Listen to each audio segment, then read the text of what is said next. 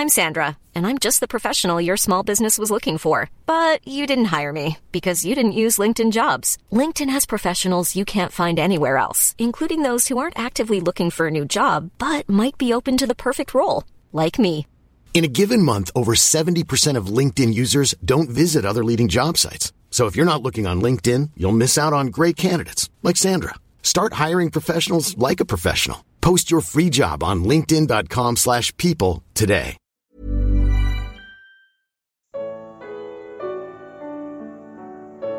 Quem são os zumbis remendados? Evangelho de Marcos. Comentário de Mari Persona. Após Jesus ser questionado da razão de seus discípulos não jejuarem, ele responde: Como podem os convidados do noivo jejuar enquanto este está com eles? Não podem, enquanto tem consigo. Mas virão dias quando o noivo lhes será tirado e nesse tempo jejuarão. Marcos 2, 19 a 20.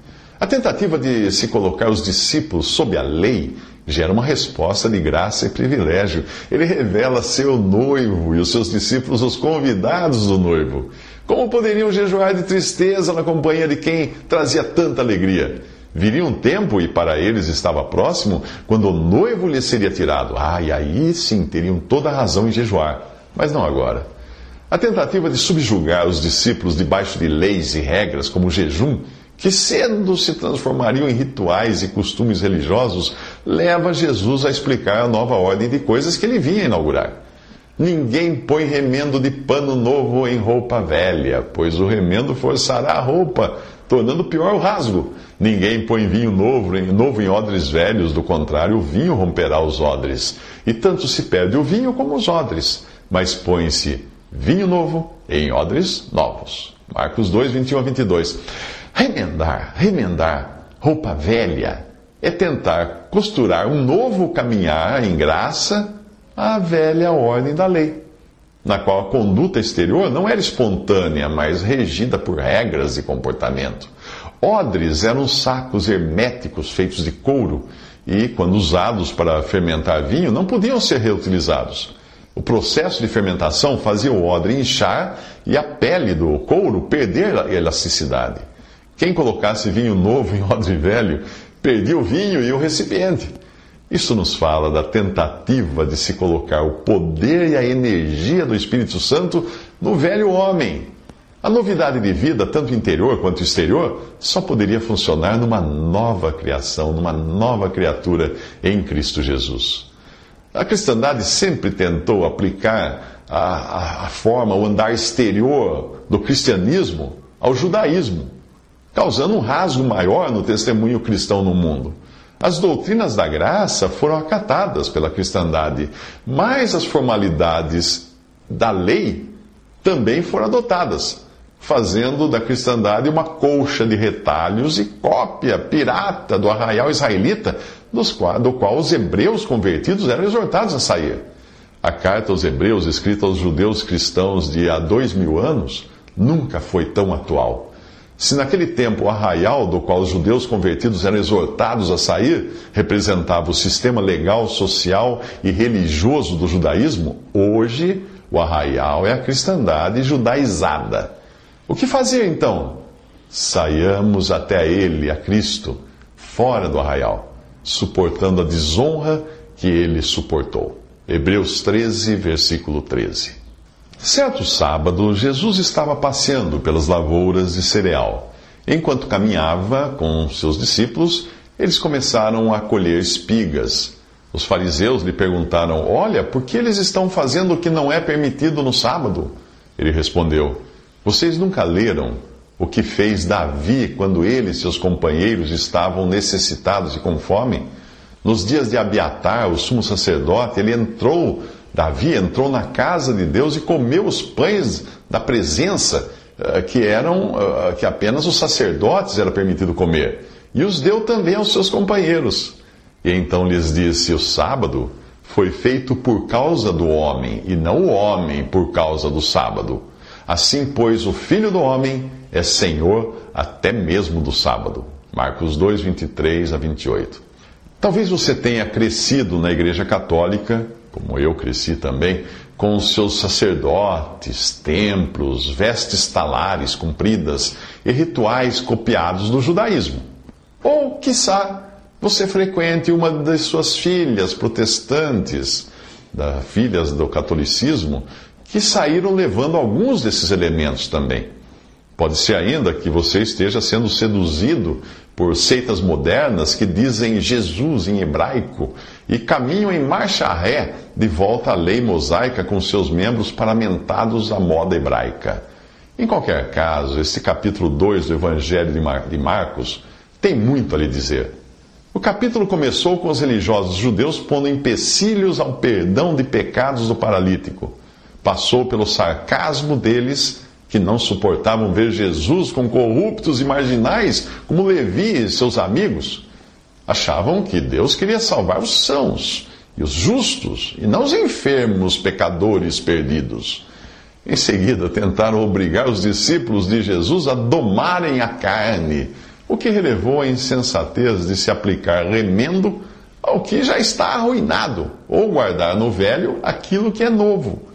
Agora é a vez de desejar impor a sua própria interpretação da lei do sábado sobre os discípulos famintos, alheios ao fato de estarem diante do seu autor, do autor da lei, do autor do sábado, o mesmo Jeová que disse: Desejo misericórdia, não sacrifícios. Oséias 6,6. Toda tentativa da religião legalista trombou com a graça daquele que é o autor da lei, do sábado e da vida, e que tinha vindo para salvar. Se você for como os judeus religiosos, ainda não entendeu o favor imerecido que é a graça.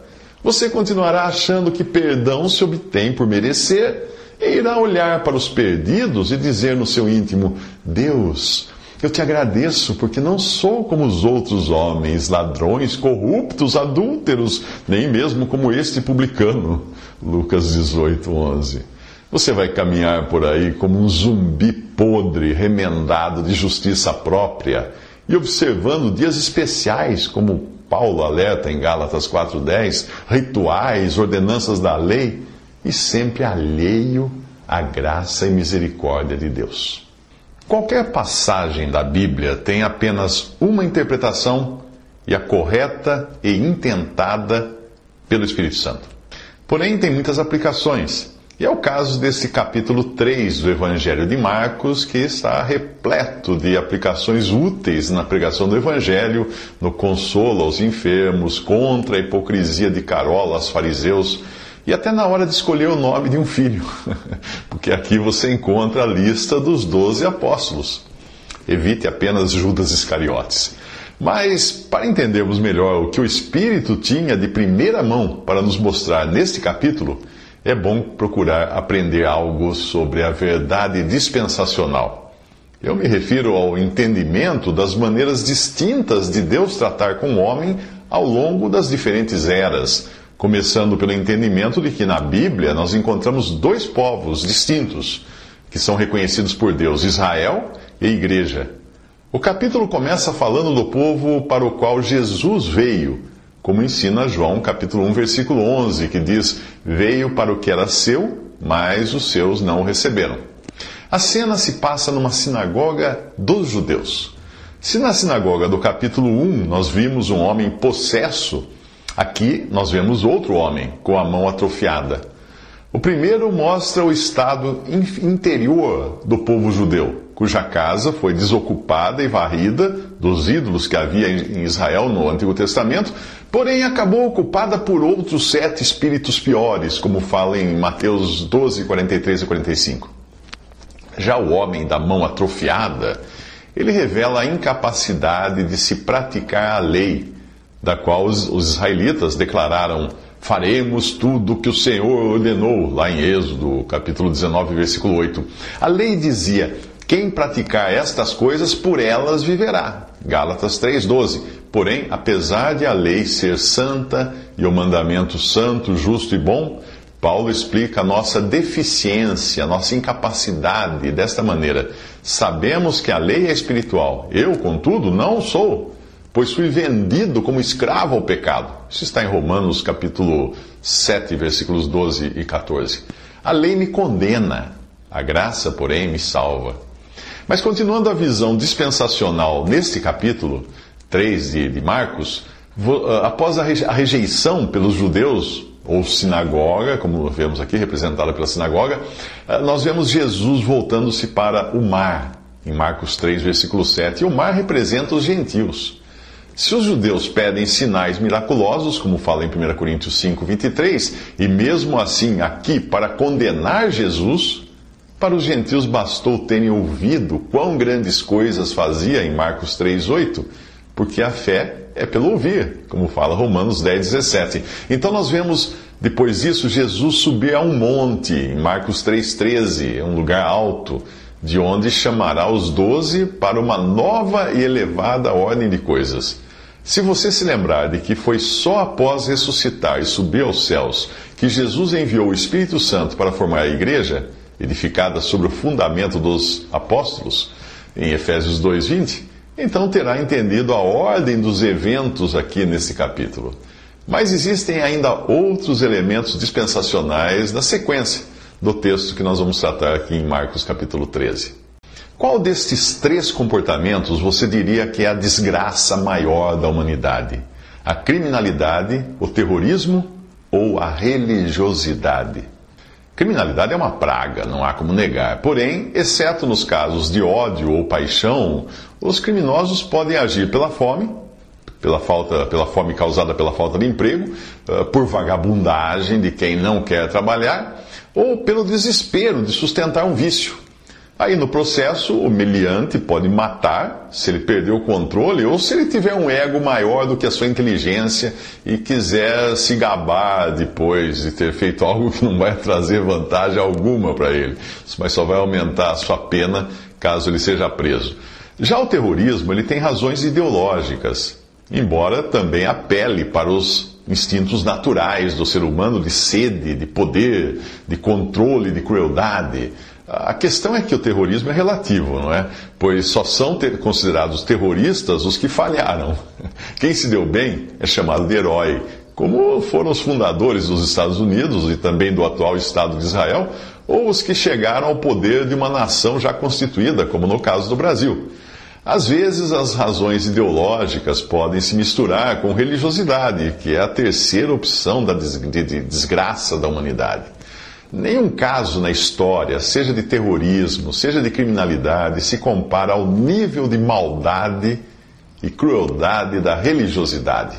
Se você estranha a minha afirmação, repare que foram os zelosos religiosos judeus que condenaram à morte Jesus, o Filho de Deus. Que crueldade maior que essa? Depois de resistirem à graça de diferentes formas no capítulo 2 do Evangelho de Marcos, eles voltam a atacar nesse capítulo 3 com uma aplicação equivocada da, do sábado da lei mosaica. No capítulo anterior, Jesus tinha deixado muito claro que o sábado foi feito por causa do homem e não o homem por causa do sábado. Isso está em Marcos 2,27. Agora, nenhum desses zelosos sabatistas está interessado no bem-estar do homem com uma das mãos atrofiadas. Não. Eles buscam motivo para acusar Jesus, por isso observam atentamente para ver se ele iria curá-lo no sábado. Marcos 3, de 1 a 2, diz isso. Os religiosos judeus conhecem de cor a lei de Moisés, mas não a lei de Cristo, que em Gálatas 6,2 foi assim, deste modo enunciada: Levem os fardos pesados uns dos outros e assim cumpram a lei de Cristo.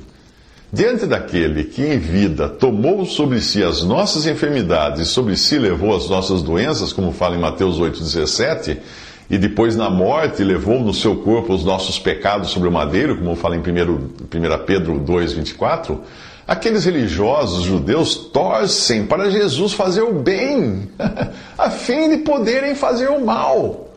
O que é permitido fazer no sábado, o bem ou o mal? Salvar a vida ou matar? pergunta Jesus. Mas eles ficam em silêncio, porque a sua religiosidade tem outro objetivo: tramar no sábado como poderiam matá-lo. Marcos 3, versículo 6.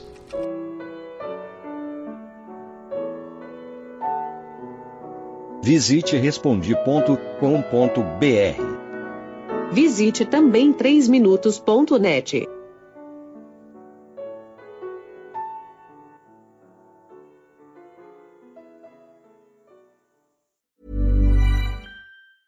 Even when we're on a budget, we still deserve nice things. Quince is a place to scoop up stunning high-end goods for 50 to 80% less than similar brands. They have buttery soft cashmere sweaters starting at $50, luxurious Italian leather bags, and so much more. Plus, Quince only works with factories that use safe, ethical, and responsible manufacturing. Get the high-end goods you'll love without the high price tag with Quince. Go to quince.com/style for free shipping and 365-day returns.